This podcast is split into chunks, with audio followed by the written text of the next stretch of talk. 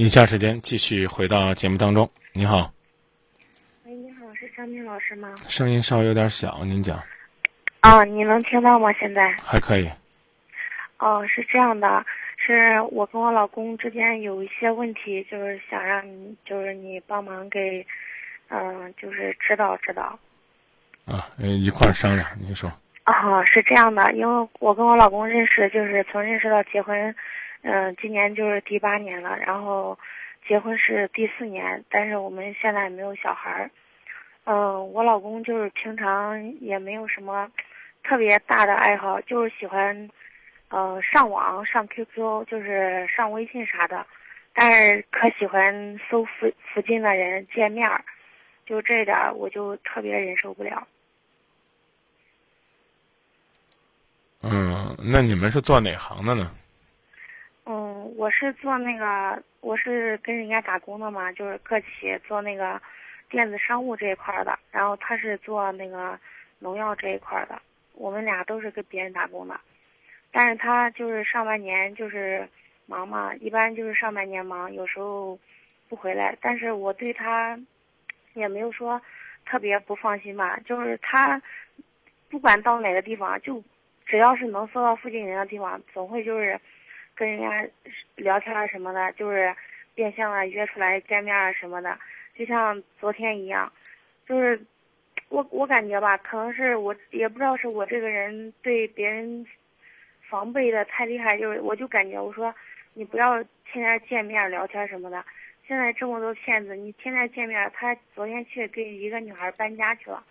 然后他说我们只是纯真的朋友，然后我说。你可以有异性朋友，但是我不认识，我就认为你俩有不正当的关系。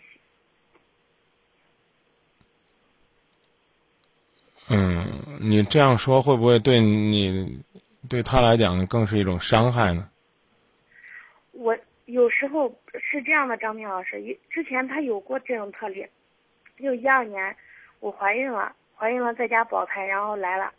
来了就是因为我一个我在家一个月嘛，在老家。然后那时候就好不容易保保住了，就是因为他，嗯，跟别的女人聊天，就是特别暧昧的那种。然后当时就是我特别生气，就是后来又又出血了，出血了，然后就没有保住，就是因为他跟别他跟别人聊天聊特别暧昧，就是人家也有，就是他跟人家聊天就是说，嗯，特别想人家怎么地，然后见面那种。就我看到之后，我特别生气。那一次是因为我们生了生气，然后就是，但是他，因为我们结婚好几年没有小孩，然后就是，好不容易怀上他就这样，然后就是这生了一次气，还有去年，也是因为他见网友被我被我发现了。其实我很想相信他，就是见网友，他就是当我发现，那个网友就说，嗯，想处怎么的，然后就说，还是我就是那天他。QQ 在那个门就是办公室挂着嘛，我就无意间看到了，然后那个女的还说，现在不是有 DNA 吗？你可以验 DNA，呃，就这些。然后，但是他就后来那个女的又说，呃，就是嗯，我逗我玩的，我太天真了什么的。然后后来就是他看到我在聊天，特别生气，用手机把那 QQ 上了嘛，就跟人家说我对不起你什么的。然后后来就我是因为我中间有一段时间没有上班，我是九月十三号上的班，我九月二十几号，然后我一看他的手机，因为他手机就是，可能我这种直觉特别灵，就是有时候嗯，就是他每当就是有时候会无意就是改密码上密码就这些，有时候聊天就就回家那微信不停的响，就我我就是无意间就是看他一下，他就特别。防备那种，就感觉就跟干了坏事那一种。然后他跟那个女的说，那个女的说，当我我看他聊天记录说，当我知道她是你媳妇的时候，就是我当时的心怎么怎么痛，就是说那种话。然后他也说，那个女的还说，真想生个和你的孩子，说了可多。然后还说下下周三陪我去医院一块做了吧。我问他，他死活不承认这件事，我就没有说特别的。呃，在意去追究这件事儿，然后我也我就给他说了，我说，嗯，无论你怎么样，我知道我我因为我们两个其他方面就没啥，只要他一聊天就是想见面那种，就我特别受不了，所以就是我我就说我说要不然你要感觉我现在生不出孩子，就是我愿意跟你离婚，我可以什么都不要。然后他就说，嗯，他也没有说同意还是不同意。我说我我感觉就是没有孩子对你挺不公平的。然后他就说，他也他也没平常说，呃什么的。然后就去年就因为这件事，他就说以后我改，我我再上网了，然后我手剁了之类的。然后我就说你可以上，但是你也可以聊，我你你有你有自己的私人空间，但是你不要。每天开着车去见这个，去见那个，我真的精神上受不了。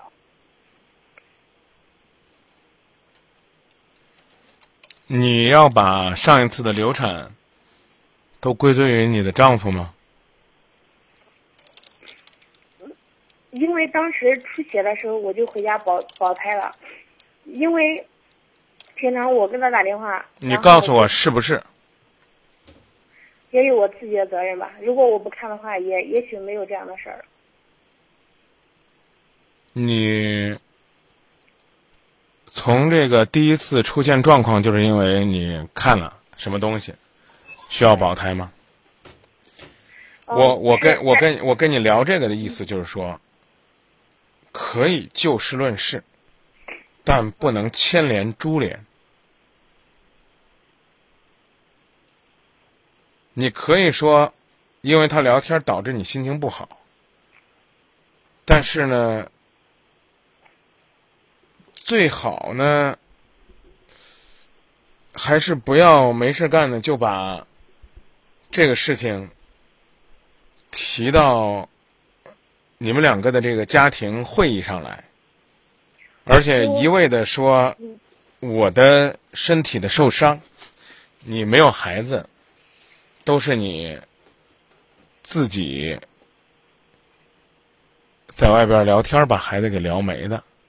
我不是这样说，因为我本来就有那个不孕症，就是因为我看了，嗯，差不多有一年怀孕了，怀孕了那时候就嗯。我不想听太多的解释了，我只是提醒你，不光是这个事儿，在夫妻之间相处的过程当中，所有的讨论的和吵架。都尽可能不要翻老账，这你能明白吗？明白。关于呢，你男朋友或者叫你老公吧，啊，聊天这个事儿，你应该呢更理解他，因为你是刚说你是做电子商务的是吧？嗯。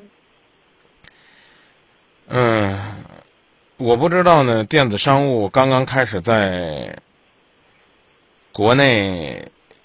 兴起的时候，为什么非要把自己的顾客都叫做亲？网络这个东西本身呢，就带有一定的虚幻性，它也很浪漫，也很多彩，甚至有的时候呢，也有些诡异和暧昧。比如说呢，在生活当中，如果我到你的实体小店里边去买东西。你会不管男女都叫我亲吗？肯定不会啊。不会啊。如果呢，我们两个是同事，啊，那我呢和你分享了一件很幸福的事儿，呃，你会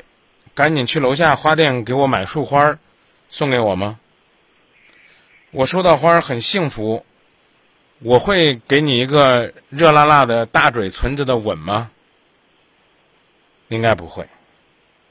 但是呢，这些东西在网络上呢，似乎大家都觉得合情合理、顺其自然。老公呢，常年出差在外，会去在手机上呢搜一些身边的人、附近的人去聊，甚至聊得很暧昧。这个事儿一定要管，但。要掌握好方法和分寸，要用什么样的方式去管，用怎样的方式去提醒，用什么样的状态，能够让他意识到他肩上的这份责任。如果呢有可能的话，宁可呢让他回到你的身边去工作，或者说呢，你调整一下你的生活和工作状态，尽可能的多陪伴他，也比呢一味的怀疑好。有时候，嗯，有时候我会说咱俩出出去看电影、吃饭什么的，他就说没时间不去。呃然后我就说你宁愿陪一个不是不相干的人聊天，就不愿意跟我出去，因为可能我这个人性子比较急吧，有时候我就会，我我反正我感觉我生活当中就是，比方说他穿衣服或者什么东西，我们家的大事小事都是我自己一个人干完，就他就等现成的。那你为我你为什么不给他表达的机会呢？我给他了，但是他就每天就感觉手机跟老婆比起来，手机比较重要。啊，是我早已经这个说过这样的话，